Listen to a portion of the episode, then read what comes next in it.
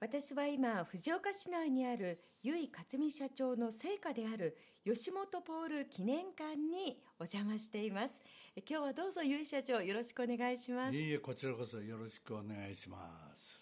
由井社長は1929年昭和4年生まれということで今年で何歳でいらっしゃいますか？84歳ですね84歳ですか、はい。今日はクールビズでとてもね素敵なシャツに身を包み、はいえー風格貫禄があるのはもちろんなんですけれどもでもとっても優しい眼差しいろいろお話聞いてみたいことがありますのでえ伺ってもよろしいですか、はいどうぞどうぞ。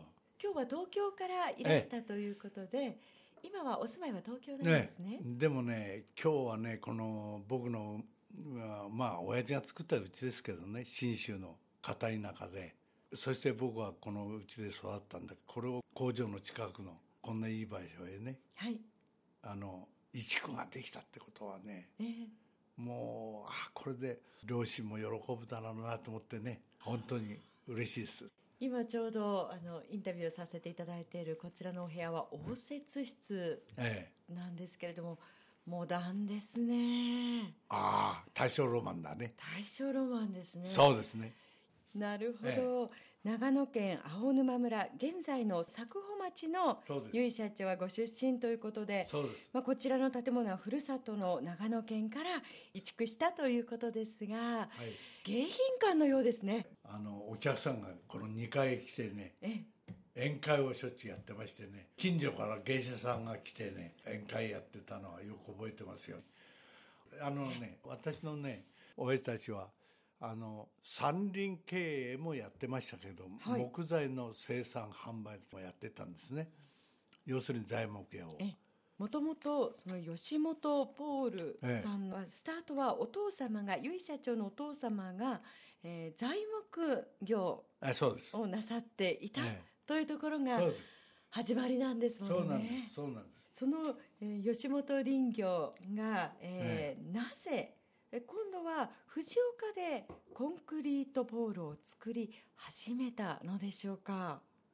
それはちょうど僕がねえ高崎辰之助先生の秘書をしている頃ですが政治こ家の？うん、あの木材合理化法案っていうのが出ましてね要するに戦後ねはい。焼け野原になって衣食住が全く足りない時ですよね、えーそれで僕が高崎先生に秘書官やってる頃は衣と食はもう大体行き渡ってきた。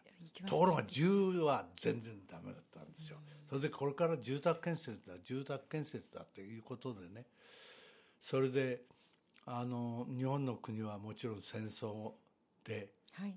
焼け野原になりましたから山もね坊主になっちゃったんですよ、それでこれから山林山の木を育てなきゃはい。住宅が建てられないとええ。いう時で、それで土木材はコンクリートにしなきゃいけないという法律ができたんですよ。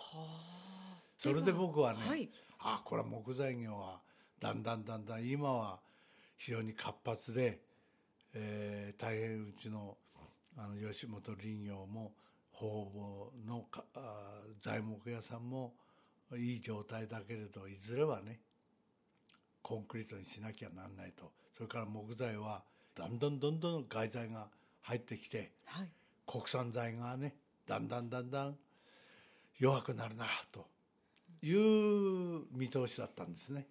それは社長がこうなるなこれからの時代は、ええ。というふうに読まれてコンクリート事業に目をつけられたんですね。そうです。で何がいいかなと思っていろいろ考えたんですけどね吉本林業の世界から行くとパイル電柱それから枕木。まあそんなようなものがね一番吉本林業と関係してるんですよね。なるほど。だけど僕はねえそういう分野を研究したんだけれどコンクリート二次製品バイルでねたくさんもうコンクリートの二次製品の会社がもう魚のタケノコのようにできてねとてもねえーこれは、うん僕はもっと別なあの通信中って言って電電公社がまだねコンクリートじゃなかったんですよ。えだから電電公 NTT えー NTT NTT のえーその柱を狙ってねそれでコンクリートボールの会社を作りました。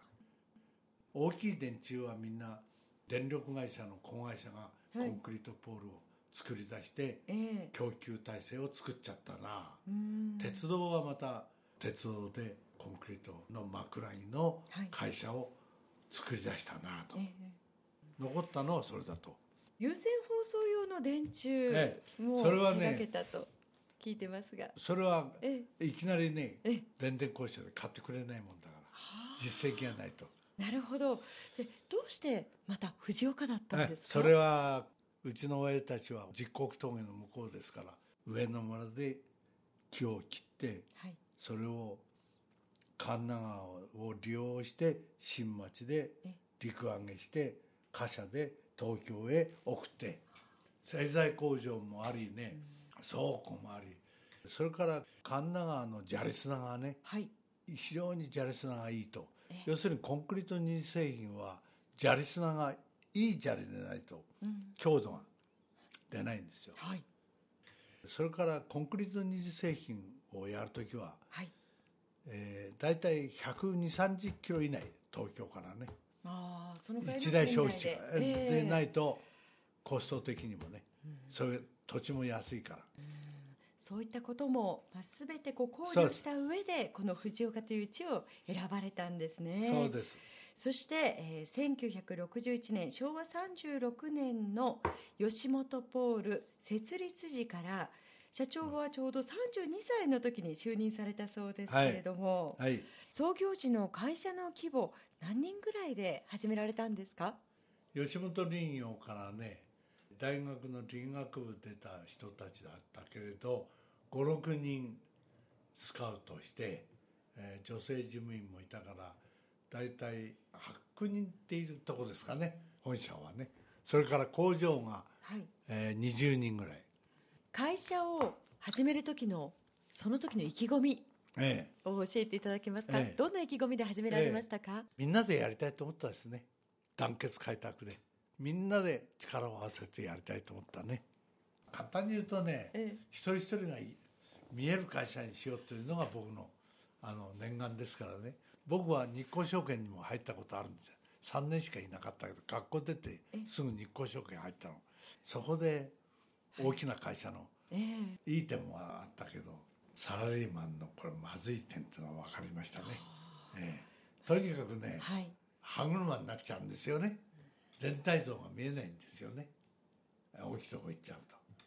ところで昭和40年代に入りますと金属製ポールの製造を始めていますが、なぜ金属を手掛け始めたんですか？僕はねあんまりあのコンクリート二次製品ではい。手を広げるのはつまんないなもっと新しいことをやりたいと。そして鉄の方が軽いしね。はい。そしていろいろ加工性があるからあ鉄がいいなと思ってね。それから鉄をやりだしたんですよ。それからもうそれ鉄のポールも出出だしてましたからね。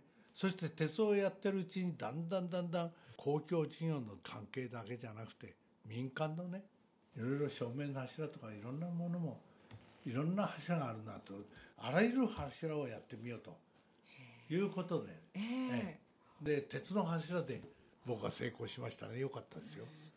コンクリートはね、ええ。重いしね。やっぱり今ねあの嫌でしょ？コンクリートって。国土をコンクリートで固めちゃって。それからねあんまりコンクリートを使いすぎてね河川が砂利砂を取ることを禁じるようになったでしょ？だから今度山砂利を今使ってるんですよ。山砂利を使うってことは国土を破壊することになりますね。だからあんまりコンクリートにこだわりませんでした。常に先を見てまた日本の景色景観なども考えてのご決断だったのかもしれませんけれどもこうして、まあ、新たな事業を手掛け始めるということですが、そのあたりのお話もお聞きしていきたいと思います。えその前にここで一曲お聞きいただきましょう、はい。社長の思い出の曲を選んでいただきました、はい。ペギー葉山さんの学生時代という曲だそうですね。ペギーハムのええ。歌は好きですね。それではお届けいたしましょう。ペギー葉山で学生時代